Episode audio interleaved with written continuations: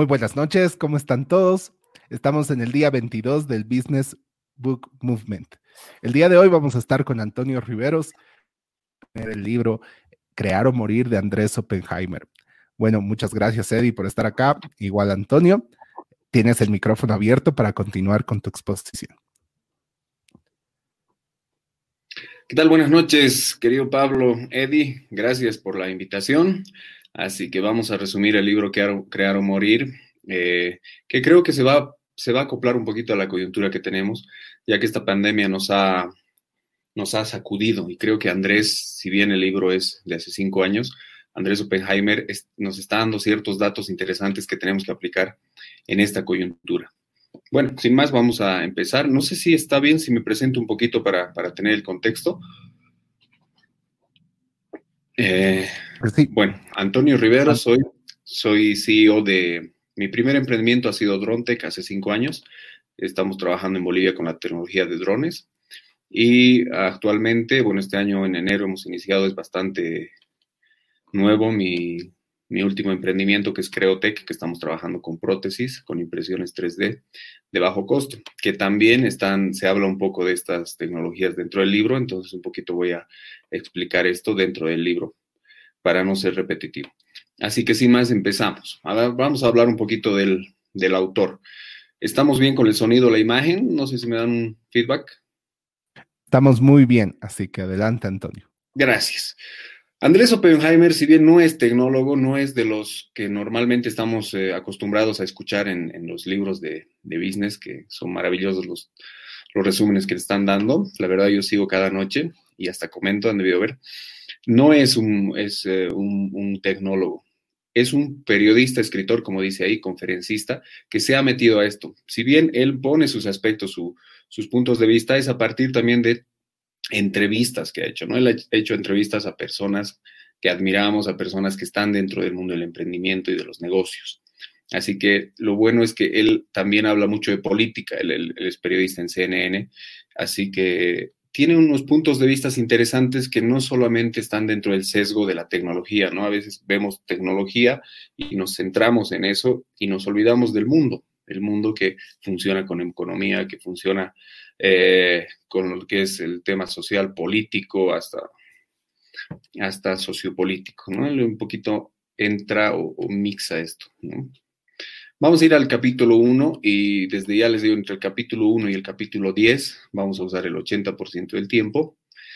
Del capítulo 2 al 9 vamos a vamos a ir pasando rápido porque son un poco de historias. Entonces, un poquito para, darles el, contexto del libro, el capítulo 1 habla muy extenso del mundo que se viene. Él, como les digo, hace cinco años ya se imaginaba un futuro con la tecnología 4.0 o la cuarta revolución industrial, y un poquito nos habla de ese tipo de tecnologías. Vamos a ver en qué, ha, en, en qué ha tenido razón cuando ha escrito este libro y qué otras tecnologías tampoco se han, se han dado como prioridad.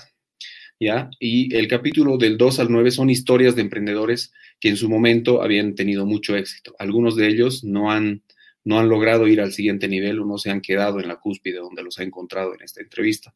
Y en el capítulo 10 eh, habla de los cinco de los cinco secretos de la, de la innovación, que también los vamos a desglosar y con eso cerramos. Ya, empezamos. El mundo que se viene. Él habla de, él cuenta y empieza con la frase, ¿por qué no hay Steve Jobs en Latinoamérica? ¿No? Y dentro del libro eh, mm, vamos a ir desglosando todo esto. Entonces empieza su, travesía yendo hacia donde ha nacido Steve Jobs, o bueno, su, el sueño de Steve Jobs, eh, Palo Blanco, que es Silicon Valley, ¿no? Que está cerca de San Francisco. Entonces él se va ahí y busca a, a Badwa, que es el, en ese momento, vicepresidente de, eh, Singularity University, que es una, es una universidad particularmente eh, para negocios, para emprendimiento, para startups, no es muy, muy parecida a la universidad tradicional como Stanford. Stanford es una universidad tradicional que apuesta mucho también a la tecnología, al talento de tecnología, que es prácticamente eh, de donde salen genios que se van a sentar en Silicon Valley, que no son los únicos. Y ahí justamente Badua, uh, Oppenheimer le pregunta a Badua y le dice, ¿cuál es el secreto? ¿Por qué en Silicon Valley están saliendo genios? Genios de la tecnología y genios de las startups o unicornios, como los conocemos, ¿no? Empresas que valen más de mil millones de dólares. Y él dice, a pesar de todo, de, todas las conjeturas que como, periodista había sacado eh, Oppenheimer y se había equivocado diciendo que las políticas restrictivas, diciendo que, que la cultura y todo, él dice, es, es la gente. El secreto es la gente. Y dice, si tú te vas a pasear aquí en Silicon Valley, em, vas a encontrarte de que, primero que hay mucho mix. Tienes asiáticos, hindúes, tienes latinos, tienes eh, europeos, todos conviviendo y todos creando, todos en una cultura de, primero, de mente súper abierta, mente súper abierta ante todo, son sencillos, gente sencilla y todos genios en tecnología. Genios en tecnología, entonces tú te metes a un café o caminas por la calle eh, lo que ves caminando por la calle son parejas mixtas entre hindúes con, asiáticas o, viceversa, blancos, negros y demás. Entonces, eh, eso hace de que la gente de por sí ya tenga una apertura total en el tema social. Y si entras a un café, ves todos con sus audífonos frente a una computadora y trabajando y trabajando todos tratando de encontrar el próximo Facebook, como él lo dice, ¿no? Entonces ahí, ahí nos da un punto de vista interesante de que para que haya un Steve Jobs en Latinoamérica, tiene que haber esta cultura, o sea, es una cultura que ahí nos describe lo que es Silicon Valley. Los que han visitado, yo todavía no tengo la suerte, ya me imagino que es así, ¿no? O sea, ahí el asombro entra a cada paso porque ahí se están, se están eh, puedes ver drones que están haciendo eh, delivery, eh, autos sin conductor, que ya, obviamente, eso ya, ya es normal, pero él, él habla de eso en, ese momento, hace más de cinco años. Y y cosas así, o sea, es como estar en una película, ¿no? Entonces, ahí va el primer punto. El segundo punto, digamos, en este capítulo, dice, los innovadores quieren vivir en lugares vibrantes. Una, una característica de la gente innovadora es que se aburre. Es, es una persona que tiene que conocer, tiene que mirar, tiene que sentir cosas nuevas todo el tiempo. Y es por eso que este lugar, al tener, o sea, un día puedes estar desayunando con una, con una persona hindú y te va a decir que la carne no se come porque es sagrada, y al día siguiente vas a estar con un asiático que te va a decir que, que comen no sé qué tipo de animales. Entonces empiezas a, darte cuenta que hay mucha, mucha mm, diferencia y al haber diferencia, empiezas a hacer conexiones nuevas, que estar en una rutina de todos los días de ir de tu trabajo, de tu casa al trabajo, hacer lo que tienes que hacer y volver, te das cuenta que vas haciendo un, te vas encerrando en un cuadrado, ¿no? En este caso, miras culturas, miras información, miras nuevas aplicaciones, mira gente que está haciendo startups, que está usando ideas, y entonces tu mente está llena de nuevas ideas, más que información, nuevas ideas. Y eso también dice mucho, ¿no? Que lo vamos a ver. Es más que conocimiento, es mezclar o procesar el conocimiento. Y ahí empieza a hablar ya de lo que se viene, ¿no? Eh, eh, hablando y entrevistando a, los uh, startuppers ahí, ve lo que se viene. Y ahí habla de las impresoras 3D, cometió un errorcito ahí, dice impresoras. Impresoras 3D, que en ese momento él ya vaticinaba que en el futuro las impresoras 3D iban a estar, se iban a convertir en un electrodoméstico. Y creo que estamos en un buen camino en eso justamente si ven acá, eh, tengo una impresora 3D porque es parte de, la herramienta que yo uso para mi último emprendimiento.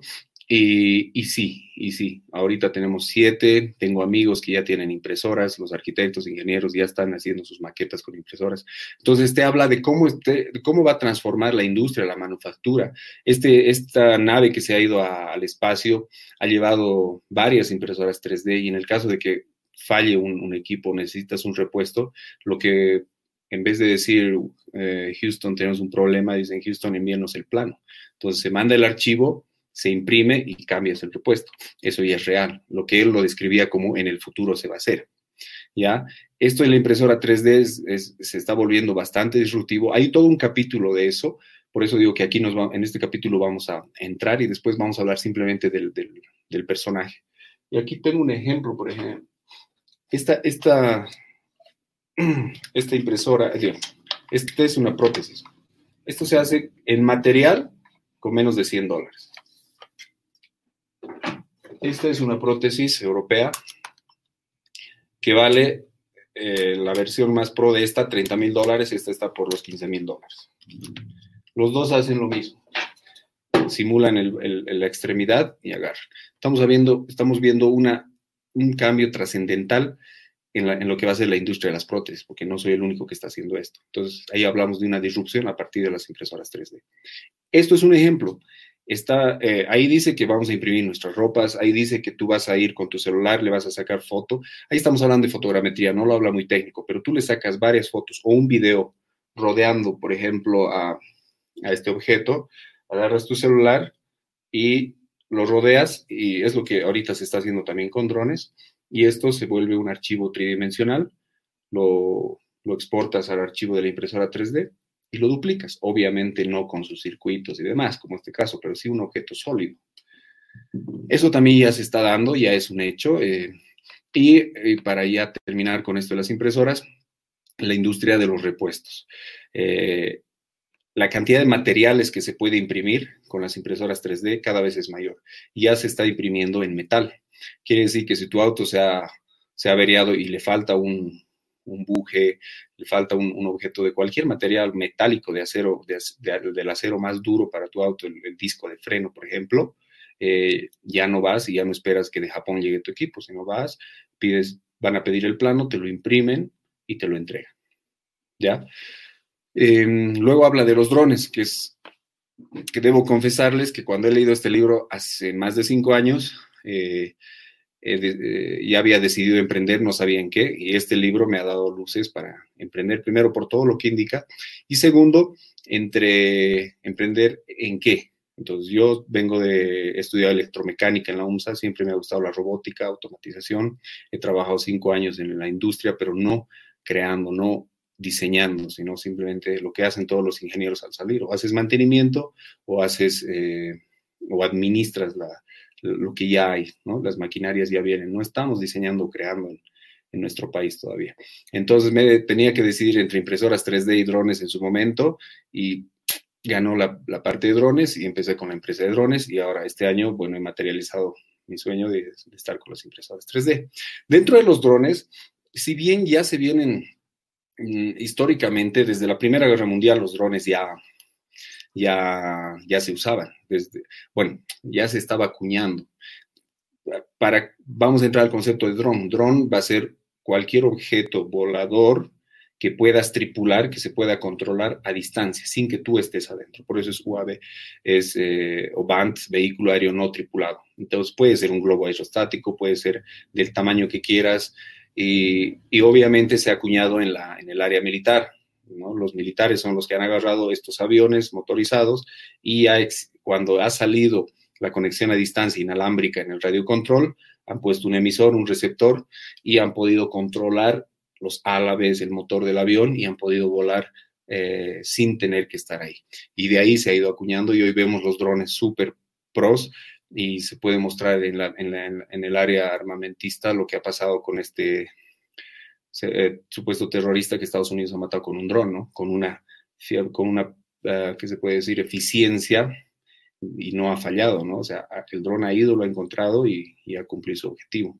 Dentro del área civil, los drones, y aquí tengo otro ejemplito, este por ejemplo es un Mavic 2 Pro, este ya tiene zoom. Este equipo está en los 2 mil dólares. Solo para darles un ejemplo de la disrupción, igual de cómo la tecnología ha cambiado.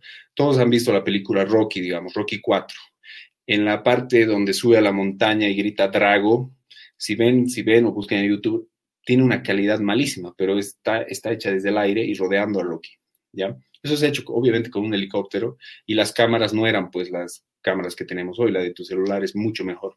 Entonces, estas cámaras que ya tienen zoom, que ya te graban en 4K y demás, con esto haces una imagen mucho más estable y mucho mejor que la que has visto en Rocky. Ese servicio mínimamente debe valer 30, 40 mil dólares hacer solo esa escena de Rocky con el helicóptero y demás. Tú te compras esto, como les digo, en dos mil dólares y haces una escena mejor. Entonces estamos viendo que la tecnología está, eh, está haciendo esa, esa, disrupción. Y esto ya apunta a la nanotecnología, ¿no? que cada vez nos estamos reduciendo. Eh, y para terminar con los drones, es que tiene la cantidad de sensores, acelerómetros, giroscopios, que, hacen que el control, el GPS, que hacen que el control y la fiabilidad sea cada vez más eh, mayor, que literalmente ya hemos visto en Dubai hay taxidrones por 100, por 600 euros te llevan de un edificio a otro. Tú te subes, no tiene conductor, es un dron y le pones así como el celular GPS o ya has mandado en tu celular el GPS, ya sabe dónde te va a llevar, vas, sale, te deja, te bajas del, del, dron y entras a tu reunión a tu oficina. Eso ya se está dando. O también los, los motodrones, ¿no? Que son tipo motos. No se podría decir ya dron porque está tripulado, pero son tan autónomos como los Tesla, o sea que igual puedes volar en, en piloto automático y entonces se podría decir que es la misma tecnología que el dron. ¿ya? Y ahí vamos a lo que decíamos, el auto sin conductor, que en esa época Google es el que estaba experimentando cuando ha, cuando ha escrito el libro y, y, bueno, veía que, el, que, en, que, en, Silicon Valley ya los autos de Google estaban circulando sin conductor, ha habido un accidente y todo aquello, cuenta todo eso. Hoy en día ya hemos visto varios videos de gente durmiendo en su Tesla en carretera eh, donde los autos sin conductor están cada vez más y más y más. En esa época hablaba del tema legal, ¿no? De, que va a ser un problema el, tema legal. Lo mismo que los drones, ¿no? El espacio aéreo no es tuyo. Entonces hay, hay, instancias que, que, controlan. Por eso es que no vemos drones por todo lado, porque sí hay un, reglamento que evita eso, porque puede haber daños a terceros, quién se va a responsabilizar y todo eso. De, normativa, de normativa se puede hablar. Eh, en tema de autos sin conductor, lo mismo pero en Estados Unidos, que es más abierto, que las leyes eh, se acomodan a la tecnología o al avance mucho antes, allá ya están, ya están eh, no solo probando, sino ya, ya funcionan los autos sin conductor como Tesla. Ahí habla de materiales autosanables. No hemos visto mucho, por lo menos yo que estoy en la, en, en Lawmaker, no hemos visto mucho el desarrollo de estos materiales autosanables, que dice que mm, son, son materiales que, que, pueden sufrir cierto daño y van a recuperar su forma, ¿no? Como habla del ejemplo de la película de Terminator y demás. Luego pasamos al IoT. IoT es Internet de las Cosas. Pienso, y no, tal vez me van a ayudar al final ustedes, que con el 5G, con la conexión 5G que vamos a tener, el IoT se va a disparar. Es ponerle chip, ponerle circuitos, eh, dispositivos, para que controlen todo, todo lo que sea electrónico a tu alrededor. Entonces, tu luz, tu computadora, tu refrigerador, tu lavadora, todo va a estar conectado vía Internet y vas a tener todo al, al alcance de tu mano. Y hay videitos futuristas, ¿no? Que ya se dan, que tú estás llegando a tu casa y agarras, dices, llego en cinco y tu sillón en invierno ya, eh, tiene su calentador eléctrico, ya se calienta, el microondas se enciende con tu comida, eh, tu refrigerador durante el día ya sabe que falta tal cosa y ha pedido a, a, pedir a, un delivery o a un supermercado que te mande, entonces simplemente te va a llegar tu, tu, refrigerador, es el que pide las cosas que le va faltando. Se te acaba el yogur, entonces va a pedir yogur y qué sé yo. Entonces, eso es solo un ejemplo de lo que es eh, doméstico. Si hablamos de lo industrial, el IoT, estamos hablando de niveles eh, astronómicos. Y ya se daba, digamos, un sistema escada en la industria, por ejemplo, que yo he visto en, en cementeras y demás, te cuesta la implementación 60, 80 mil dólares. Con el IoT vas a bajar a un 5% ese precio, poniéndole simplemente dispositivos, porque cada máquina tiene un sensor, perdón, tiene un cerebro. Tú le pones un, un emisor, un receptor, que te mande la información, centralizas y tienes todo en tu celular, puedes estar en China, en Hong Kong, en Nueva York y demás, y sabes cómo está funcionando tu planta, así como el ejemplo de tu casa, pero en este caso tu planta. Entonces, una revolución en la industria también. El Big Data, creo que esto sí es todos los que estamos ahí siguiendo este, este, este canal, hemos, hemos escuchado mucho del Big Data y no me voy a extender mucho, tampoco soy el experto, soy más del software, digo, más del hardware, pero el Big Data lo que nos dice es, es que se va, se va a administrar gran cantidad de datos a, a, raíz de lo que estamos todos conectados y todo el tiempo estamos subiendo información de nuestra personalidad, de nuestros gustos y demás. Y, y bueno, ahí se habla también del tema ético, ¿no? Que hay empresas, compañías, entes que administran esta, esta, esta información de todas las, todas las personas y con eso, bueno, se puede hacer la economía del futuro, se dice, ¿no? The new currency, que va a ser los datos. Eh, lo que aquí hay que buscar es que no haya un monopolio, bueno, todo el debate que, que, genera esto. Y también que si hubiéramos usado el Big Data o este desarrollo con prioridades como en salud, tal vez desarrollando con Big Data e inteligencia artificial que puede pasar en una pandemia, no estaríamos en esta situación. Más que usando Big Data para ganar elecciones o, convencer a la gente que compre una, una gaseosa, digamos. Es una crítica personal, perdón. No lo dice en el libro. En el libro lo menciona eh, y dice que en el futuro se va a dar esta, esta gran administración de datos.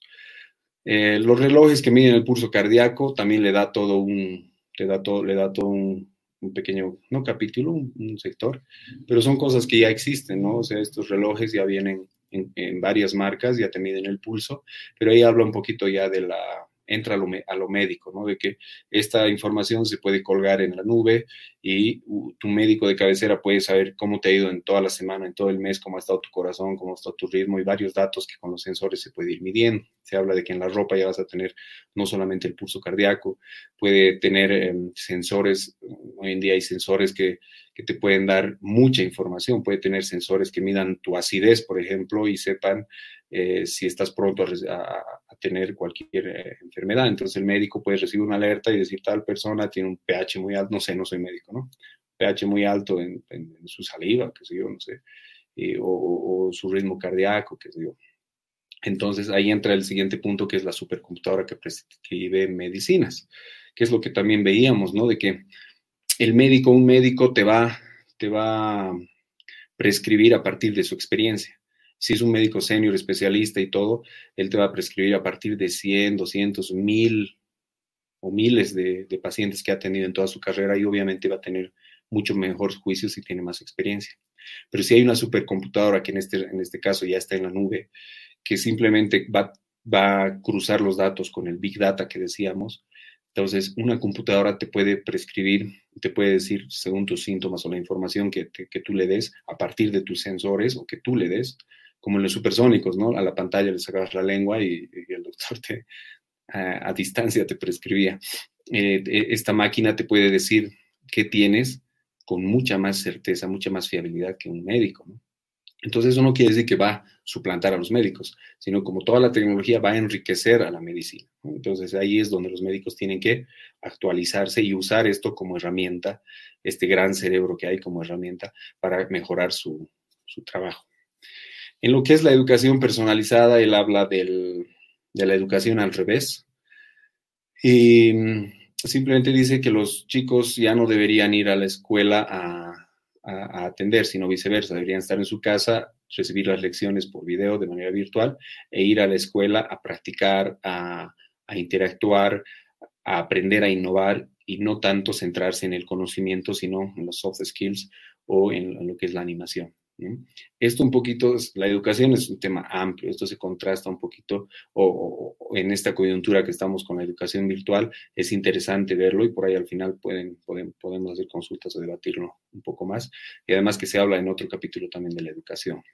Ya, eh, perdón por los errores, la verdad que se, se me ha ido bastante.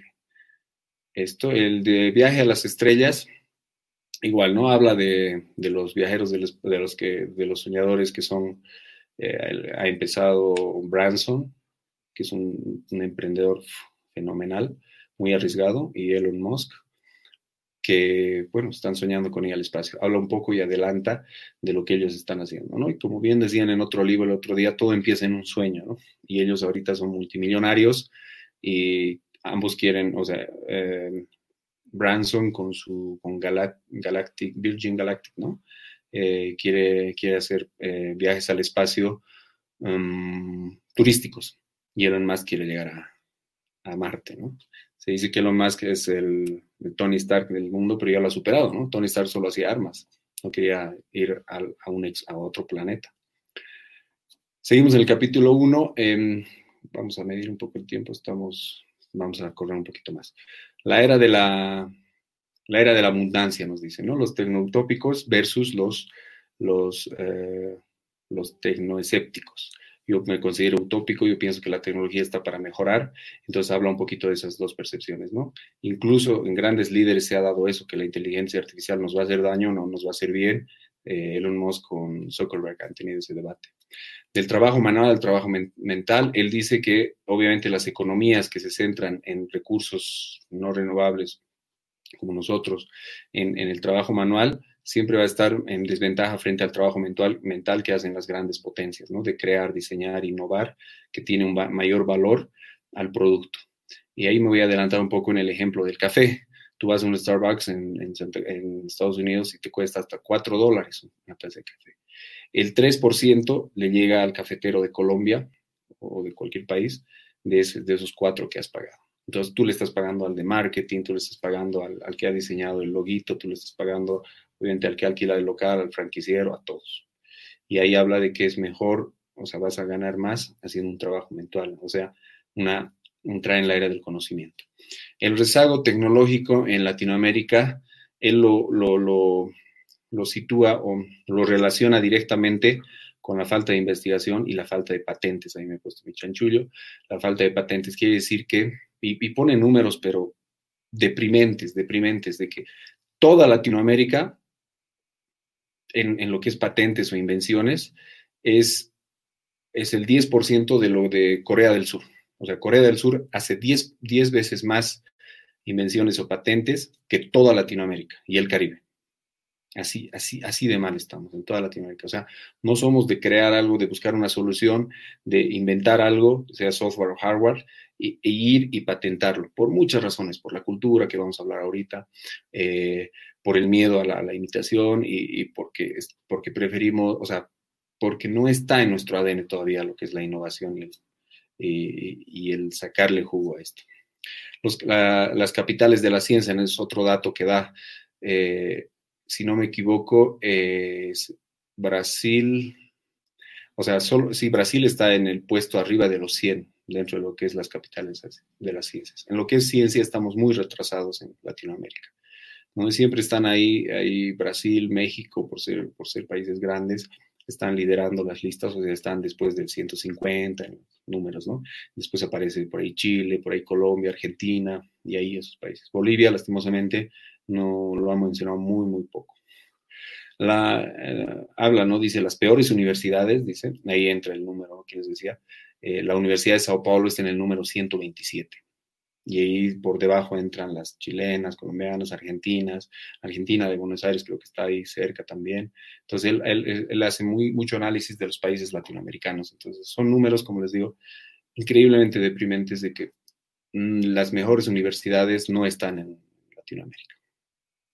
Y ahí apunta al por qué no eh, dentro de la innovación, dentro de la, de, de la creación del invento, de los patentes, necesitamos gente técnica, ¿no? ingenieros ingenieros, matemáticos, científicos, gente que, que estudie física, matemática, y dice, no, somos sociólogos, filósofos, poetas.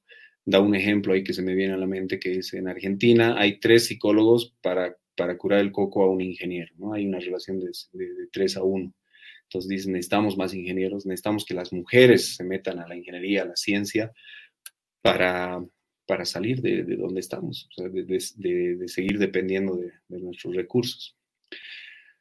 El último, el los test los tests PISA, que muchos deben conocer, es un test a nivel mundial que se le hace a los escolares, a los niños, en cómo están en matemáticas, ciencia y lectura. Estamos mal, estamos mal, o sea, siguen, siguen habiendo malas noticias, muy mal. Eh, de hecho, creo, creo, he escuchado eso, no sé si me confirman, Bolivia no está, o sea, se ha salido de, de hacerse esta prueba, pero Latinoamérica igual, lo mismo. O sea, nuestros niños comparados con un niño en Finlandia, en Japón, en China, en lo que es matemática, ciencia y lectura, estamos por los suelos. Los motores de la innovación habla de que em, del ecosistema, ahí, ahí se, extiende un poquito, o sea, no vamos a decir que la innovación tiene que venir de políticas públicas para de contar, es un ecosistema, es una cultura la que tiene que cambiar. Es que sí, obviamente tiene que dar el incentivo y tiene que poner el escenario, tiene que gramar la cancha, las políticas públicas, pero somos nosotros los que tenemos que jugar en la cancha para dar un ejemplo futbolístico. ¿no? Somos nosotros los que tenemos que cambiar de cultura y hacer de que nuestros niños, o sea, la educación cambie, nuestros niños se, interioricen más en matemática, ciencia, que no lo están haciendo, de que la cultura eh, nos, haga admirar a la gente con talento más que a, los que están ajenos, digamos, a lo que es eh, la ciencia y la tecnología. Eh, y, varios factores que los vamos a discutir más adelantito. La gente en Silicon Valley se gloria de sus fracasos. Eso también es parte de la cultura, es parte del anterior punto, ¿no? De que aquí castigamos el fracaso. Como sociedad castigamos a los que fracasan y como gobierno también. O sea, si una empresa quiebra, tiene años puede pasar para que regularice sus papeles. Entonces, nada no le va a dar para emprender otra vez. Y el secreto del éxito es fracasar, fracasar, fracasar hasta que tengas éxito. Y ahí hay una comparación con Estados Unidos, que Estados Unidos es tan fácil fracasar que, por ejemplo, Donald Trump, cuando le ha preguntado a Oppenheimer, le ha dicho, ¿y qué ha aprendido de sus fracasos? Y le ha dicho, yo no he fracasado, eh, me he aprovechado del sistema. Porque en Estados Unidos eh, quiebras o declaras quiebra y puedes al día siguiente o el mismo día abrir otra empresa y no es como aquí que vas a quedar endeudado, tienes que uh, hacer N, N, trámites para con tus trabajadores, para con el Estado y demás, eh, que la quiebra, el fracaso se te, se, no te da chance para volver a intentar. Y ahí habla del fracaso, ¿no? Ejemplos de Edison y su bombilla, que Edison dice que ha tenido que probar mil veces para llegar a descubrir la, la bombilla eléctrica. O él dice, eh, yo sé que hay 999 formas de cómo no funciona, ¿no? Eh, lo dice de una manera más elegante. Y Ford con su modelo T, ¿por qué se llama modelo T el primer auto que ha hecho Henry Ford para hacerlo en serie? Cuando muchos le decían, deja de, de, deja de intentar, ¿por qué no buscas caballos más veloces? Él ha intentado desde el modelo A, B, C, D, E, F, G, hasta el modelo T. Entonces ahí habla de la persistencia y de que el fracaso es parte de, es parte del triunfo. Y, y, y, es, y tiene razón, ¿no? La, el fracaso es la escuela del éxito es lo que también he aprendido. Ahí habla también de uh, la creatividad, lo pone Einstein, Schumann, de que está cerca de la genialidad y la genialidad cerca de la locura. Einstein agarraba las colitas de cigarro del suelo y llenaba su pipa con eso. Schumann decía que, que los muertos, o sea, que Mozart, Beethoven venían del más allá y lo inspiraban. Charles Dickens eh, peleaba con personitas imaginarias, igual que John Nash imaginaba personas, ¿no? Pero eh, y Tesla eh, recogía palomas también en Nueva York. Entonces todos tenían ciertas cosas que podemos hablar de autismo y demás, que se corrobora que la genialidad está cerca de la locura, ¿ya? Eh, hay un ejemplo ahí de la genia de las matemáticas en, en India, si no me equivoco, una, una, mujer que puede calcular en 30 segundos cifras de 6 por 6, pero no un millón por un millón, sino así números al azar, y en 30 segundos calcula la multiplicación. Pero ahí pone el ejemplo, cuando ella ha muerto, eh, han visto que no ha hecho nada, que en su vida simplemente era la genia. Genia, pero ¿qué valor le ha dado a la humanidad con tanto? Era una computadora humana. Entonces ahí hay un poco te hace pensar de que no solamente es tener el razonamiento cognitivo, sino que tienes que canalizarlo para hacer, para hacer algo. Hay gente mucho menos inteligente, pero hace, genera más valor, ¿no? En, en la sociedad y por el bien común. Ese es el capítulo 1. Vamos a pasar súper rápido, como estamos viendo, hasta el capítulo 9. Estamos bien con él. Bueno, estamos un poquito pasados ya. Entonces, ahí. Ahí, por acaso, Antonio, te quedan cinco minutos para la exposición. Ya, perfecto. Ahí va a mostrar las, eh, las historias de estos personajes que él ha visto que son disruptivos, que son los que han cambiado. Ahí es bastante interesante. Y esto los invito a que ustedes lo lean porque son, son como cuentitos, ¿ya? Por eso es que lo estoy pasando rápido. Gastón Acurio ha cambiado la, la visión de, de, lo que es Perú. Perú hace 30 años era, para nosotros, por ejemplo, ir a Lima era como peligroso, no es bonito, sus playas, playas son frías, y hoy en día es vas a comer bien, vas a comer rico. Él, un solo hombre, ha sido el que ha cambiado toda la, imagen que tenemos de Perú, y Perú se está codeando en cocina con restaurantes franceses y demás. Es increíble su historia. Los invito a que la lean. Jordi Muñoz ha empezado con los drones. Lastimosamente no le ha ido bien. Muy joven ya era CEO de 3D Robotics, una empresa americana que ha fundado, pero tal vez no sé si su inmadurez o, el éxito, y también el dron que les mostraba, la marca DJI China, que ha podido manufacturar grande, y ahí dice que Silicon Valley es bueno para el software, pero en el tema hardware tiene debilidades, y ahí está China. Entonces China se lo ha comido a, la empresa de drones de Jordi, que ha, quebrado. El capítulo 4 de Bre, Bre Pettis habla de las eh, impresoras 3D, que también ya les he hablado. Él, él ha fundado MakerBots, que es, que es la, la, líder en, impresoras 3D. Y le ha ido muy bien, le ha ido muy bien. Ese es un caso de éxito. Rafael Yuste, que habla de la, eh, del estudio del cerebro. Eh, también ya no se ha escuchado mucho de él. Es un, científico español que lo que ha querido estudiar es eh, la manipulación de las conexiones neuronales y el poder poner chips en el cerebro y en, la neurociencia. Lo que, lo que me queda de él es que su frase que dice viva la colaboración y abajo la competencia. Pep Guardiola habla del, técnico del Barça, igual que ha innovado, que aunque ganara, él seguía innovando y él ha, traído una, una, técnica holandesa que era atacar, que todos hacen el trabajo, no hay solamente, o sea, que todos son defensores, delanteros, mediocampistas y demás. Branson, Musk, Cargeman eh, hablan de reinventarse. Branson y Musk quieren ir al espacio. Cargeman quiere, quiere lanzar mini satélites al espacio para sacar fotos y también eh, democratizar el, Internet y la información vía, vía sus satélites. Y el capítulo 8 habla de Khan y las escuelas al revés. Khan a su, a su, a su prima le enseñaba matemáticas por teléfono. Al final le han dicho, graba en YouTube tu video y le mandas a tu prima. Y cuando se ha dado cuenta, había millones. Está, él ha cambiado el tema de la educación para entrar en este debate de la educación virtual. En el capítulo 9, Solesi eh, y los innovadores, Bonham y los innovadores sociales, eh, por ejemplo, de Duolingo, tiene un modelo de negocio súper interesante, una historia increíble, porque lo que hace es enseñar idiomas con Duolingo. Tú puedes aprender francés, inglés, alemán, y, él cómo gana, tiene millones de, usuarios, cómo gana, eh, le vende a empresas traducciones. Cuando tú ya estás en un buen nivel, tú traduces un texto y ese texto lo revisan y lo vende a estas empresas como eh, la traducción. Entonces, un modelo de negocio súper increíble porque genera valor al usuario, te enseña un idioma y él es sustentable porque tiene que pagar a sus ingenieros a partir de lo que cobran las empresas. Dentro del capítulo 10 y para terminar, los cinco secretos de la innovación. Lo voy a nombrar y obviamente tenemos tiempito para debatir un poco y podemos entrar en algo que me he olvidado. Y dice, crear una cultura de la innovación. Creo que ya hemos hablado de eso. No solamente, y vamos a seguir hablando, no solamente decir, ah, el gobierno tiene que hacer fondos, tiene que... No, todo, todos los actores tienen que coadyuvar para que el emprendimiento eh, eh, salga adelante. Y eso es con mucho trabajo que lo vamos a desglosar si gusta. Fomentar la educación para la innovación. O sea, nuestro sistema educativo, al estilo prusiano, solamente nos está educando para que seamos buenos obreros, que vayamos de la casa a la oficina, hagamos lo que nos digan y volvamos a la casa. Lo que él dice es que no, tenemos que aprender a innovar desde, desde, desde preescolar. Derogar las leyes que matan a la innovación. Ahí habla un poco de políticas públicas y sabemos que ahí da números, ¿no? De que si tú vas a Alemania, en, cinco días ya tienes tu empresa establecida, pero en, Bolivia creo que es 40 días según el Banco Mundial y así va comparando, ¿no? Aparte de la burocracia, ciertas eh, leyes que inhiben lo que es la, disrupción o la innovación. Cuatro, la, estimular la inversión en innovación.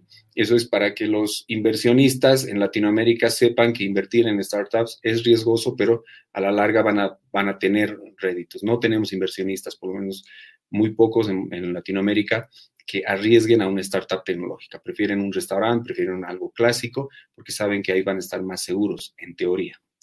Y finalmente, globalizar la, la innovación. Entonces habla de la globalización, habla de tener redes para innovación y hay ejemplos ahí eh, que se llaman los open source, ¿no? Que tú puedes estar chateando o, innovando o creando algo con un ingeniero retirado de la NASA, con un hindú profesor ahí y pueden estar creando algo. Entonces se globaliza esto la innovación, se hace como cultura y gracias al Internet y a la globalización eh, ya no es necesario que te juntes, puedes hacerlo como Jordi Muñoz, que lo ha encontrado a Chris Anderson vía, vía blog. Creo que em, me quedo con la imagen, con la, con la frase final. Es hora de que Latinoamérica entremos en la era del conocimiento y entendamos que el gran dilema no es el socialismo, o, no es socialismo o muerte, ni capitalismo ni socialismo, ni Estado o mercado. El camino es innovar o crearnos, o, o crear, perdón, lo, lo he transcrito o crearnos encantados o por decirlo de otra manera, crear o morir. ¿Ya? Eh, ese es el mensaje final. Eh, podemos entrar a las dudas, consultas. Buenísimo, Antonio. Ahí, bueno, como siempre, Eddie, ¿tienes alguna pregunta o comentarios? Sí, están en el chat, por favor, si, bueno, vayan. Un poquito voy a dejar. Iniciando la e interacción, ¿no? Eh, muy interesante el, libro, Tony. Realmente es Sí, también lo leí hace mucho tiempo. Ah, y creo que es la línea también de, de, Oppenheimer, ¿no? O sea, él desde cuentos chinos y crear o morir hasta el último, no sé, creo que es algo así que pueda. Siempre te va, te va poniendo primero la educación, luego la innovación y al final los dos trabajos del futuro. ¿Tú crees que eh, en Latinoamérica necesitamos estos, no sé si llamarlos unicornios o influencers, estas personas que estos gastones acurios, digamos, que te cambian todo un ecosistema o es un trabajo de cada uno y armar algo? Eh, no, no te he entendido. ¿Tú dices si necesitamos? Sí, eh, en los países necesitan eh, un gastón acurio, digamos, para que nos muestre un norte, por decirlo así. O sea, eh, por ejemplo, Gastón Acurio ha empezado a ver el tema de la, de, la comida, ¿no? Porque él, él, ha estudiado eso, él ha influido en el ecosistema y esto ha, ha, ha hecho que varios peruanos se suban a este tren de, la, de, los restaurantes y todo eso, ¿no? Todo lo que es comida. Eh, pero nosotros, digamos, o, Bolivia o, Colombia, no sé si tienen un norte así como país eh, guiado por una persona, ¿no? O sea, mi pregunta es, ¿Tú crees que si realmente necesitamos una persona que jale o deberíamos jalar todos? Ambos, ambos. O sea, Gastón Acurio simplemente ha puesto en el mapa a, Perú en el tema gastronómico, pero en el tema tecnológico hay otro ecosistema eh, que lo está poniendo. Perú en, tecnología, en, startups, en innovación está más que nosotros. Entonces, si dependieran de Gastón Acurio, que ya que ya los ha puesto en el mapa y demás, y relajaran el, otro tema que es el conocimiento en sí, eh, creo que no les iría tan bien, seguirían dependiendo de una línea, ¿no? Entonces la idea es tener un Gastón Acurio, tener un Messi, tener eh, un Steve Jobs, tienes uno en tecnología, uno que muestre la, marca Bolivia em, y un ecosistema que los lance, que los catapulte a toditos. Y del ecosistema se puede hablar horas. Ya tengo otra, otra consultita. Em, en el tema de los exámenes PISA, eh, básicamente sí, en Bolivia no hacemos examen PISA, eh, pero el, objetivo de este examen PISA es como que medir la calidad educativa que tenemos para saber dónde estamos y luego hacia dónde vamos. Entonces, eh, ya en temas de innovación y emprendimiento y todos los startups, ¿cuál, cuál crees que, que, sería la medición que deberíamos tener como ecosistema de los startups para saber en qué estamos y luego ver hacia dónde queremos ir? A ver, las startups necesitan, necesitan capital humano, es un hecho. Muchas veces decimos, ah, en Bolivia hay talento, no necesitamos nada de envidiar afuera y demás, pero eso es hasta por ahí. El talento, la creatividad la podemos tener, pero necesitamos el, el, solventarnos con la parte técnica. Bill Gates ha salido de Harvard y dice Bill Gates, tal vez yo no hubiera construido este imperio si no hubiera tenido de niño una computadora de alta gama que sus papás le han comprado o si no hubiera tenido la educación. Eh, igual Steve Jobs ha, estado, en Harvard, entonces eh, para llegar y a esos niveles de educación obviamente necesitas, no, solo, no son pura inspiración, puro, ah, yo sueño, soy Elon Musk, Elon Musk, igual es, es, es, un genio. Ahora, no te podría, no te sabría decir cómo vamos a medir, porque estamos en, en Bolivia donde el sistema de educación no permite que midamos, no sé si no permite, no estamos midiendo PISA, pero lo que, lo que recomienda el libro, lo que te dice el libro es que si no medimos, no mejoramos. ¿Y qué es lo que hay que mejorar? La educación en las ciencias. Y, si no tenemos más ingenieros, ciencia y matemáticas. Y ahí habla mucho de que el sistema educativo tiene que cambiar haciendo que les guste estudiar física. Hasta en las series o películas se ve que los niños van y jugando hacen explotar en su laboratorio de física y nos reímos. Nosotros no, no hacemos eso, vamos a física y hay un señor eh, con su ternito de hace 40 años y te está dibujando vectores y demás y te duermes en física. Ah, tenemos laboratorio, pero no hacemos que realmente nos llegue a gustar la física y por eso es que hay falta de científicos e ingenieros. Súper. Eh, ¿Tú cómo crees que deberíamos innovar o, o, o ambos? Eh, trabajar con las empresas tradicionales que ya existen, porque bueno, Latinoamérica es un 80% productivo, o sea, no es tanto investigación y desarrollo. Producimos más que otra cosa. Entonces, ¿tú crees que deberíamos empezar a meter tecnología a estas empresas que ya producen y volverlas tecnologizadas o innovadoras, por decirlo así, o empezar de cero con startups con nuevas eh, visiones y empezar a meter un poco más de, no sé, esperanza en ellos. ¿Tú, tú cómo crees que debería ser el camino? Ambos, obviamente tenemos un aparato productivo que ya está encaminado, que ya tiene una inercia y que de por sí es nuestra parte económica. Entonces ellos tienen que seguir produciendo, necesitamos seguir vendiendo petróleo para, para pagar la escuela de que en teoría queremos que les enseñe más ciencia y tecnología. Entonces, lo que tenemos que hacer es que las empresas ya grandes, gigantes, empiecen a, a ir cambiando de rumbo con su inercia que tienen, o sea, torpemente, pero ya empiecen y se agarren de las startups, porque las startups son como, como lanchas, decimos, la, empresa grande es, un, es, un, buque, ¿no? Que le cuesta girar, pero las startups somos lanchas que nos, nos acomodamos rápido. Entonces es ambos, es una coordinación. Por eso decía que lo que ecosistema es, eh, es lo que tenemos que formar. Y el ecosistema dice que el, el, gobierno te tiene que, las políticas públicas te tienen que dar el escenario, rayar la cancha o, o te, dejarte el césped. Y ahí tenemos que jugar los privados grandes, los privados chiquititos eh, y, con, y atender al mercado. Y la universidad, que es nuestro, nuestro chico de, de, de lentes que está ahí atrás, que va a resolver las cosas. Entonces es un conjunto lo que tenemos que hacer. Si decimos que las empresas grandes directamente se digitalicen, cambian y demás, van a seguir por su lado y las, uh -huh. las startups también. Entonces necesitamos que el, el, ecosistema realmente se forme y un factor importante que no lo tomamos en cuenta casi nunca es que la sociedad, somos cada uno de nosotros, hasta los científicos, tenemos que empujar, o sea, si yo ya no, no la logré, le digo a mi, a mi hijo, a mi sobrino, oye, este, interesate por la física, o te lo compraré este librito, o te lo compraré este jueguito, que sé yo, empezar a que nuestros niños empiecen a entrar a la era del conocimiento, y es la economía del conocimiento. Así como estamos y seguimos igual, se nos, nos están comiendo. China, Europa, Estados Unidos nos están comiendo porque como, como el ejemplo del café, nosotros estamos horas y horas haciendo el trabajo manual, vendemos el café y allá lo venden 100 veces más y nos llega el, el, el 1% de nuestro trabajo. Uh, tienes razón. ¿Y cómo ves el, el, rol del gobierno en este caso? Porque en este caso nosotros somos bien dependientes, no sé por qué eh, el rol del gobierno?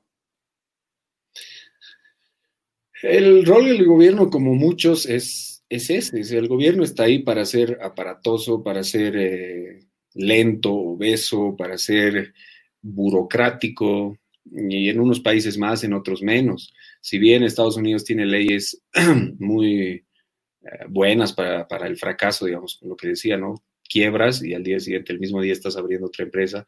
En Latinoamérica se castiga eso, necesitas años, mm, casi cinco años para cerrar una empresa, ¿a dónde vas a volver a emprender?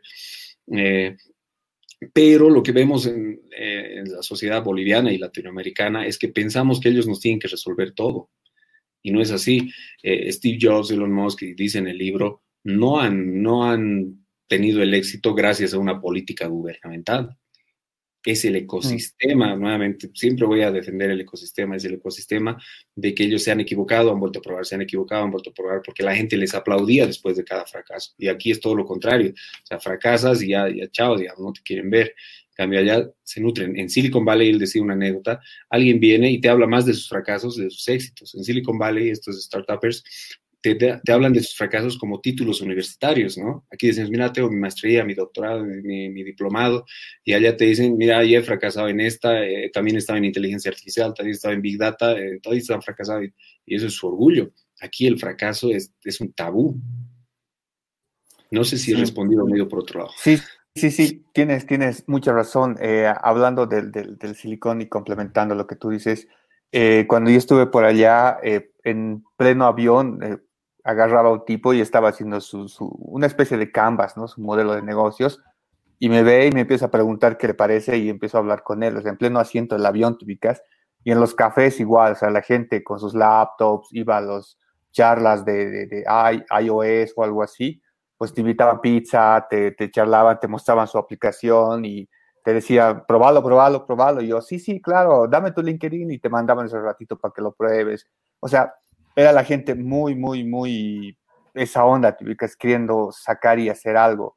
Y donde yo estaba en un, un en un hack house.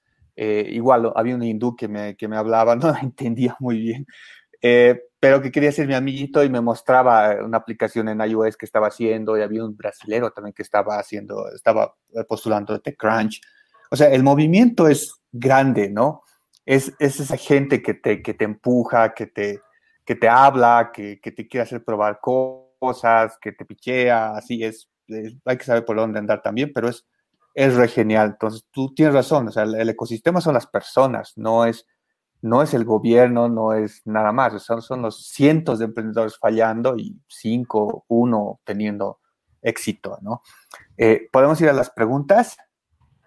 Pablo. Claro que sí, ya estoy acá. Internet estaba cayendo, pero ya, ya estamos de nuevo.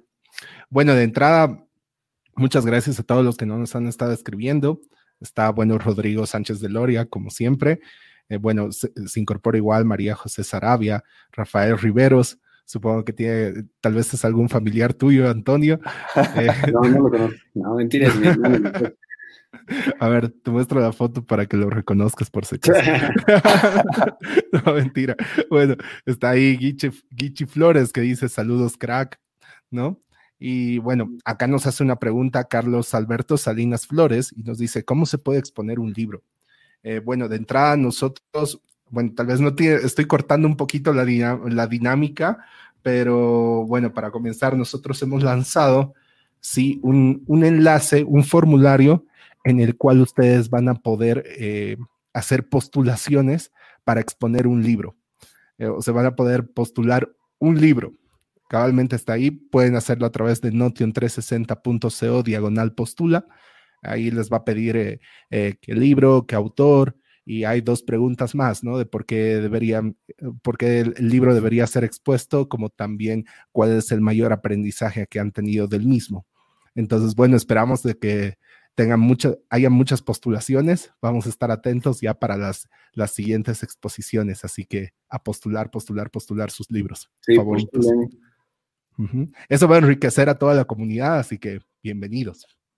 Bueno, ahí ya volviendo, eh, bueno, vayamos con Carlos Aiza Jaramillo nos dice, el libro habla mucho sobre la cultura del error, el trabajo colaborativo versus el egoísmo latino y la no cooperación entre nosotros. ¿Qué opinan de otras culturas que están teniendo éxito como, y complementa con, la cultura de la disciplina japonesa, la calidad alemana, Corea del Sur, Jerusalén, etcétera? ¿Qué datos curiosos conocen? ¿Cómo podemos aprender de estas? ¿Cuáles las podemos adaptar en nuestro entorno? Mm, Antonio. Yo, tan difícil la pregunta. sí, algo que no he, no he mencionado y, la verdad es transversal a todo el libro es lo que dice, ¿no? La cultura del error, del fracaso que ya íbamos diciendo y el trabajo colaborativo. Varios de los ejemplos, los MakerBots, los drones y demás, se hace en blogs donde la gente, los geeks, agarran y suben, suben sus aportes sin, sin esperar nada.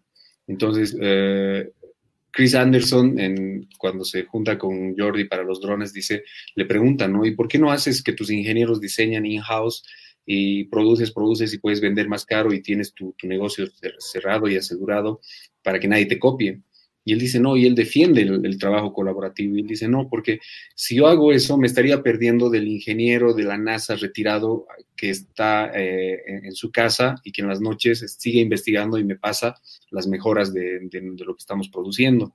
O del profesor hindú, que es un súper genio y que tiene una idea de, un mecanismo que nos puede mandar. Entonces, ¿entiendes? Él habla del, open source, defiende mucho el open source, del trabajo colaborativo.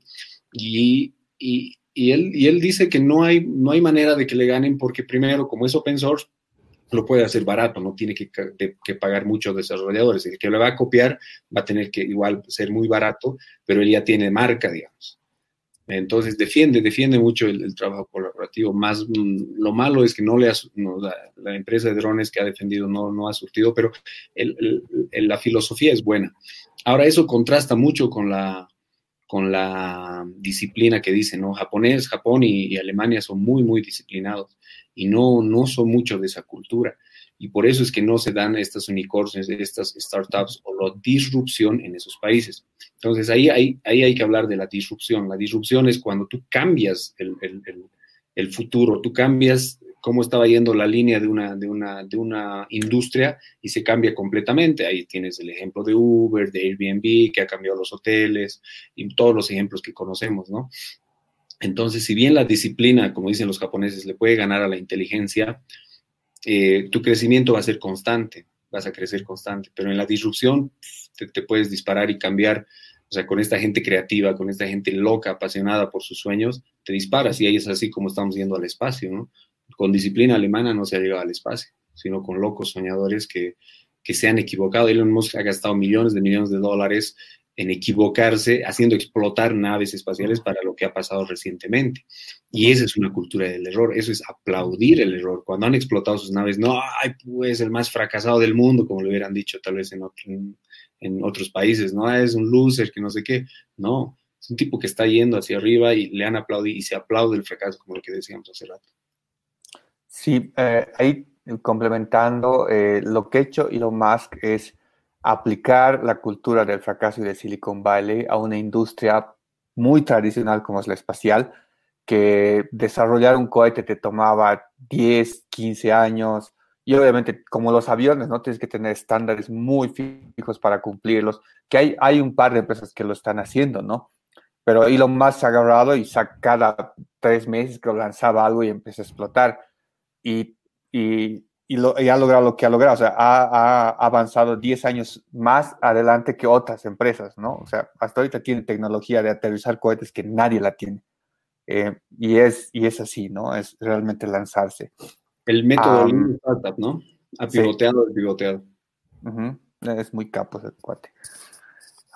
tenemos otra pregunta de Rodrigo Sánchez de Loria. Claro que sí. Nos dice, bueno, muchas gracias Rodrigo nuevamente por asistir y estar constantemente acá. Bueno, ¿cómo se podría crear o fomentar un ecosistema de innovación, considerando nuestras creencias y diferencias, con una cultura plurinacional? E, es, es, eh, yo lo veo que es mejor, porque se refleja un poquito lo que hace Silicon Valley, ¿no? Silicon Valley recibe asiáticos, hindús que comen diferente, rezan diferente, eh, todos diferentes, pero comulgan en lo que es la innovación, lo que decía él, eh, Eddie, ¿no? Cuando iba, el hindú no le, no le entendía su inglés, pero ambos hablaban un mismo idioma, el, modelo de negocio, tal vez el Canvas en ese caso, que ya todos usan y demás. Entonces, no hay ningún problema que seamos pluriculturales y demás, todo. Mientras estemos encaminados y estemos convencidos de que tenemos que entrar a la era del conocimiento, para que entremos a la economía del conocimiento, seas de cualquier, de cualquier lado, eh, eh, se va a dar. Ahora, lo que ahí tenemos que trabajar es la inclusión, inclusión digital primero. No vas a, no vas a tener inclusión social si no tienes inclusión digital, quiere decir que tienen que tener todos internet y tener la capacidad de llegar a la misma información todos. Y también necesitas la inclusión en educación de que, eh, como se da en otros países, así sea el, así estés en un pueblito arrinconado en la frontera en, Alemania, tienes, tienes casi igual educación que en Berlín, digamos. En cambio, aquí no se está dando eso. Entonces, necesitamos capital humano, decíamos, pero eh, tenemos pueblitos, provincias donde la educación está muy lejos de lo que recibimos aquí en la ciudad. Entonces ahí, ahí tenemos que homogenizar primero, hacer llegar Internet, hacer llegar educación, buena educación, cambiar la educación y cuando todos estemos ya entrando al mismo nivel, hacer esa, esa disrupción, juntarnos, los que nos gustan las matemáticas, las ciencias y empezar a, a, andar, andar y andar. Sí, ah, bueno, ahí complementando, no sé si en este libro o en otro, pero Oppenheimer lo entrevista a, Bill, a Bill Gates y le dice, ¿por qué no hay innovadores en Latinoamérica? Y él le dice, es porque no vivimos en paranoia, ¿no? O sea, que los americanos dicen, es que China está encima de nosotros, tenemos que innovar. Y, o sea, siempre está en su cabeza de que o, van a estar en la cola, si no innovan, les va a ir muy mal. Los chinos están en lo mismo, o sea, quieren superar a Estados Unidos. O sea, hay una especie de, competencia sana, lo diría yo, porque están innovando y, tienen esa, esa idea de, superarse, ¿no? Entonces, eh, eso, eso, creo que puede ser, o sea, tener un norte y apuntar en grupo a ese norte, ¿no? Totalmente, totalmente. Perfecto. Otra pregunta de Federico. Continuamos. Nos dice Federico Peñaranda. En el libro habla algo de Hyperloop o algo que revol, eh, revolucione el transporte terrestre? No, el libro lo ha escrito en 2015 y creo que Hyperloop lo ha, lanzado en 2017 2018, eh, que es uno de los emprendimientos de Elon Musk de, trenes, ¿no? sin contacto, magnéticos que alcanzan altas velocidades, solo para dejarlo ahí. Súper. Buenísimo. Sandra. Bueno, ahí nos dice Sandra Hidalgo. Buenas noches. ¿En qué dirección podemos ver las grabaciones de la pasada semana? Bueno, vamos a pasar a enseguida. A ver, dos segundos. Les paso ahí el enlace a la, al canal de YouTube. Pueden ver ahí todas las, las grabaciones porque todo, todo queda registrado. Ahí está en el chat. Bueno, nos vamos a, a la siguiente. Nos dice Raúl Cardoso, ¿podrían hablar más sobre el autor y otras obras? Mm, Eddie, tú creo que sabes más ahí, ¿no? Él, él es, eh, Oppenheimer es periodista, es político, entonces lo que más le ha gustado escribir de tecnología en este libro, luego ha hecho eh, Sálvese quien Sálvese quien puede, los trabajos del futuro, que es bastante, bastante similar, lo he visto, y ya se viaja a Japón y ve los hoteles eh, que tienen robots, o sea, que ya es cero contacto, y, ve todas esas invenciones, pero el, el, el, cómo lo hace es lo mismo. Después habla mucho de política en eh, habla de cuentos chinos, de cómo China va, a revolucionar la industria manufacturera y demás. Y el otro es el, de los socialistas, ¿cómo se llama, Eddie? Ah, pues basta de historias. hay uno antes de cuentos chinos, pero es de antiguo, no recuerdo cuál es. Eso no lo leí. no es muy, muy tecnólogo, no vamos a entrar en mucha. Es bien potable, esto es para cualquiera, digamos, este, este libro. Sí, eh, yo empecé a leer desde cuentos chinos. Entre cuentos chinos es un libro más político, eh, habla de, los países, de que los países están contando cuentos chinos entre, entre los latinoamericanos y vemos el futuro con un espejo hacia atrás, o sea, te, habla de eso. Después, en Basta de Historias, te habla bastante de la educación, que se centra mucho en educación y viaja y entrevista a personas. Y es Crear o Morir, ¿no? Es el tercero el que acabamos de ver, y el último que sacó es el Sálvese quien pueda, que habla de los trabajos del futuro ya. Que ahí da, lanza un dato interesante, dice, ¿no? Eh, tres de cada cuatro personas que están naciendo van a trabajar en trabajos que todavía no existen. y, y, esto ya se ha estado dando desde, varios años, ¿no? Trabajar en drones y en impresión 3D hace cinco años era, no existía, hace, hace diez años.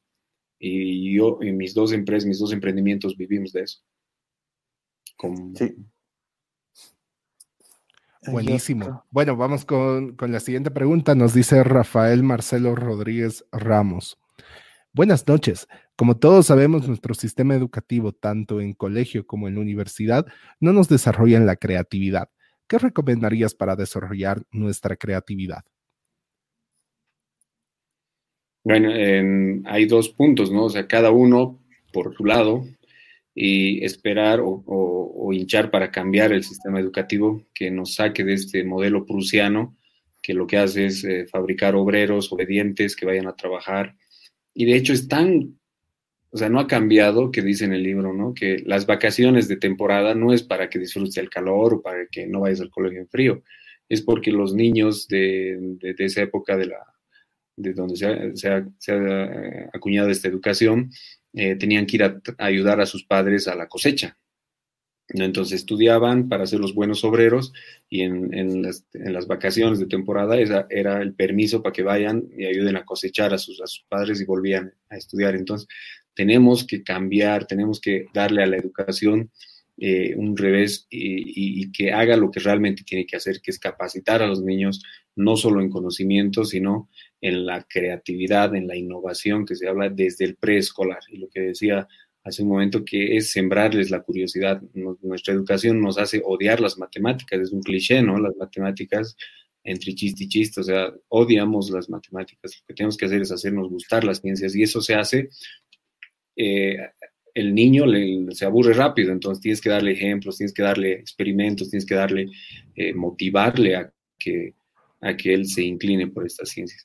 Y ahí entra nuevamente lo que es la cultura o el ecosistema, ¿no? Mientras en otros países los padres celebran que los hijos estén yendo olimpiadas de matemáticas, los ven como héroes, ¿no? En, en Asia, lo menos, que, estén yendo a concursos, ganando concursos de, de, matemáticas, de ajedrez y demás. Aquí no, para nada. Si hay uno que sobresale, a ver, dígame usted, ¿quién es el último campeón panamericano de, de ajedrez? El subcampeón ha sido una boliviana hace, hace un año, creo. No sabemos, pero sí sabemos quién es el campeón de, el torneo de apertura de la Liga de Fútbol Boliviano. Sí, lamentablemente sí. Eh, hay un par de libros, uh, bueno, un autor muy bueno en eso es Ken Robinson. Eh, su último libro es Creative Schools, que eh, desglosa, digamos, cómo las escuelas deberían ser creativas. después hay, hay varios artículos sobre a challenge-based learning, o sea, aprendizaje en base a que te retan algo. O sea, no es lo mismo que te enseñen algo de memoria, que te den algunas cosas y te digan hazlo y tú te retas a resolver cosas y ahí adquieres pensamiento crítico, ¿no? Es el eh, challenge-based learning, creo que es todo, todo el ecosistema que maneja esto. Entonces, más o menos eso, eso recomendaríamos en esto. Sí, un ejemplo que daba en el libro también es, eh, en vez de darle al niño una, una, ecuación, un problema de multiplicación, se le da un ejemplo, se le da un problema como calcule la velocidad a la cual el caballito va a alcanzar el auto, digamos. No tanto datos, ¿no? Datos abstractos. Sí. Buenísimo. No hay más. No, y algo ahí yo acotando para el tema de la creatividad. Creo que un buen punto de partida para todo es la observación o sea, un, simple ejercicio, digamos, o sea, pónganse una, una vela delante de, de, ustedes y empiecen a tratar de describirla superando todos los límites de, de, su lenguaje. o sea, en el sentido de que seguramente lo van a poder describir en tres palabras rápidamente, pero posterior a eso ya no van a tener una limitación y van a decir, oye, ya no se me ocurre qué cosas más. Pero observen y observen y vayan descubriendo más cosas y más cosas. Eso va a ampliar su perspectiva y evidentemente va a, va a hacer que salgamos todos de ese normal que tal vez conocemos como, como es una vela, ¿no? Y, y, vas, vas, vas rompiendo. Bueno, ese sería un ejercicio, digamos, si tal vez quieren algo más tangible, pero todo, todo lo que nos dijeron ahí Antonio y Eddie sí es bastante estratégico y, y notable, ¿no? Súper. Bueno, creo que no tenemos ninguna pregunta más en el chat. Eh, si es así, no sé si ustedes tienen algún comentario o algo adicional. Si no, ya habríamos terminado la sesión del día de hoy. Ah, bueno, ahí está el buen Enrique Velázquez. ¿Cuál será nuestro futuro si no nos volvemos creativos como sociedad latinoamericana en general y Bolivia en particular? Uh, Antonio, nuestro futuro. ¿Con pandemia o sin pandemia? Con pandemia. Mal y peor. Se viene una crisis, ¿no? Se viene una crisis eh, post pandemia o post, post pandemia y el precio de, los commodities de nuestro petróleo está, no, está, no está en buen camino. Eh, ya se dice que este año va a haber una caída, o sea, todos todo son, son números negros. Entonces, em, ¿qué tenemos que hacer? Es apostar a lo más fácil, o sea, a lo más eh, factible que es exportar conocimiento, exportar software, o sea, a partir de la, del conocimiento tenemos que salir a flote. Entonces, si nos dedicamos a buscar petróleo, puede tardar 5 o 10 años. Pero si hacemos ya una comunidad de startups como que ya la tenemos y sacamos de, tratamos de sacar unos cuantos golazos, unos cuantos, no vamos a decir unicornios, pero algo que sobrelleve esto, por un lado, y dos, consumir lo nuestro. Consumir lo nuestro en software, en hardware, en, todo, en todo. Eh, claro ejemplo, estamos viendo que estamos comprando cosas de afuera que aquí las podemos hacer a un, a un décimo. Entonces, eh, apalear esto es ahorita, lo malo es que las políticas públicas, lo malo es que la pandemia nos está, es, es un corto, ¿no? Es, es, un, es, un, golpe ahorita al estómago que estamos ¡ah! paralizados, ¿no? Entonces, si no tuvieran, ahora, por otro lado, eso puede ser que haga un cambio, que haga un, que, que, nos choque. Estamos obligados con el contactless a, a pensar en cómo evitar el contacto físico y eso entra al mundo digital y los startups hemos soñado muchas veces en estos momentos. Hoy día estaba yendo a dos bancos por hacer un par de trámites que no se deberían hacer físicamente y me he dado cuenta la obsolescencia en la que estamos. No, no puedes, no estamos usando el reconocimiento facial para tú identificarte ante, ante un banco vía digital. tienes que ir y, y seguir presentando tu carnet no podemos hacer transferencias todavía en ciertas, en ciertas, em, en ciertas eh, situaciones y demás. Entonces, ahora, ¿qué vamos a hacer? Vamos a comprar software de afuera, cuando aquí sí, sí hay talento, estamos viendo, por ejemplo, ultracasas, hay, hay startups que ya pueden darte esas soluciones y estamos siempre buscando, buscando hacia afuera. Entonces, valorar el talento boliviano, valorar lo, lo bueno que tenemos aquí, que no es mucho, pero ya hay, y empezar a hacer esa cultura. Y tal vez ya para ir finalizando el, mensaje final, es esa cultura y voy a hacer, lo voy a poner en un ejemplo. Como el libro empieza y dice, ¿por qué no hay Steve Jobs en, Latinoamérica? Eh, así como hay Messi, ¿no? ¿Por qué no hay un Messi de la ciencia? ¿Por qué no hay un Neymar de la tecnología? Es por eso. Y un ejemplo, yo he ido a Río de Janeiro, me he ido a, solear un rato a la playa y te das cuenta que, bueno, Brasil es un país futbolero. Entonces en la playa vos ves la gente tendrá 10 años, 15, 20, 40, 50 años, todos son capos para jugar fútbol, pero capísimos. Es un señor que ya no tiene cabello y demás te hace 150 tecniquitas con los ojos cerrados. ¿Entiendes? Eh, y eso, y, de ahí sale un Neymar, de ahí sale un Robeño, de ahí sale un, campeón del fútbol y demás, para, que se entienda, ¿no? Entonces eso es toda una cultura tienes toda una sociedad alentando, financiando la cultura del fútbol. Tienes jóvenes soñadores que desde, desde que se levantan hasta que se van a dormir están pensando en patear pelota, en ser buenos, en meter gol, en llegar a un mundial y demás. Y tienes gente premiando eso, esos logros, eh, motivando a que, a que no desmayen. Si hoy día has perdido tu partido, mañana vas a ganar, no desmayes y demás. Si esa cultura se transforma al conocimiento, ¿se imaginan? O sea, no hay mucho, no hay mucha ciencia, no hay mucho que pensar. Si, si decimos, hay que ganar estos concursos de matemáticas. Habla también de, lo bueno que son los concursos, ¿no? Gracias a concursos se ha hecho vuelos transatlánticos porque un millonario dice, oh, voy a pagar 25 mil dólares a quien lleve de tal punto a tal punto en un avión. Ha, ha, habido gente que ha muerto, pero se ha logrado. Después de eso, los vuelos transatlánticos han bajado el precio. Ahí se ha dado esa disrupción gracias a los concursos. Entonces, la cultura de que nosotros tenemos que lograr cambiar o aterrizar de que las personas con talento, talento en ciencias y, tecnología nos pueden sacar, nos pueden poner a la altura o nos pueden dejarnos codearnos con otras potencias, que no hay que ir muy lejos. Chile está bastante, bastante eh, adelantado en esto de innovación, tiene Corfo, el Estado es el que te financia. Eh, hay, una, hay otro ejemplo en el libro de, un, de una startup uruguaya, no me estoy acordando ahorita, que eh, es el, Ministerio de Innovación que le da 40 mil dólares y después se va a Silicon Valley y se vuelve un, unicornio. No me estoy acordando el nombre. ¿Me entienden? Entonces, todo el escenario para que se den las condiciones de que empiecen a salir estos, estos proyectos. Y nosotros, me incluyo los innovadores, ahorita estamos como, como todos los sectores nadando por nuestros propios medios y más bien ahora estamos empezando a juntarnos y aprovecho, ¿no? Startups Bolivia es nuestra comunidad, donde también está Eddie, y los invito a que se junten y hagamos esta mente, mente creativa, esta comunidad de mentes y saquemos adelante en nuestro país. Lo que dice también el libro es que no debería la empresa llamar a las mentes creativas, sino que las mentes creativas empecemos a llamar a las empresas. Súper, buena, muy, muy buena reflexión.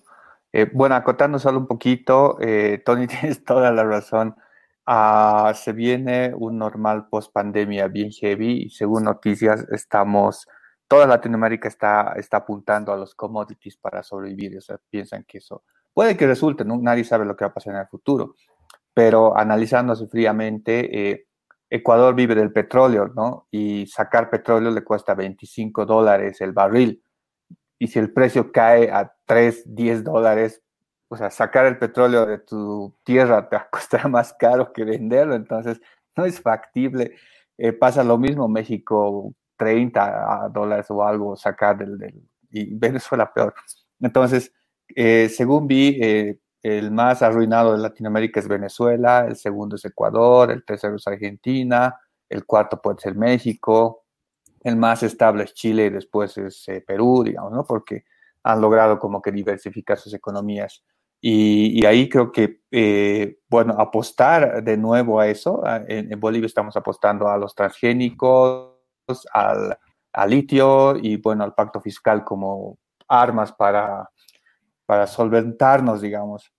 Eh, no sé, hay muchas eh, opiniones por ahí, pero creo que la clave es lo que tú dijiste, o sea, el, el innovar entre nosotros, cada uno, empezar a sacar cosas pequeñitas y sustentar, basta que yo haga un emprendimiento pequeño y pueda emplear a dos personas, así como tú lo estás haciendo con tu empresa, estás aportando algo en la sociedad y estás estabilizando este, este mercado, ¿no? Entonces, todos deberíamos empezar a hacer eso, de alguna forma cargarnos el país y empezarnos a, a, innovar, ¿no? Me, parece excelente tu, tu mensaje. No sé si tomemos más. No, no tenemos ningún comentario más. Bueno, eso sería la despedida. Muchas gracias, Eddie, por, por todo el soporte, los comentarios, las ideas, todo lo complementario.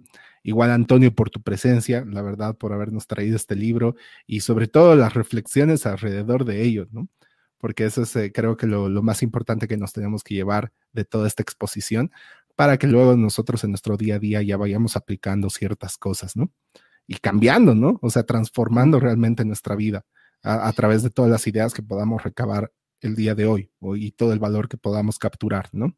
Y muchas gracias a todos los que han estado viendo esto por cabalmente por el tiempo, la atención que le han dado. Esperamos haberles retribuido en, valor eh, la, misma cantidad, ¿no?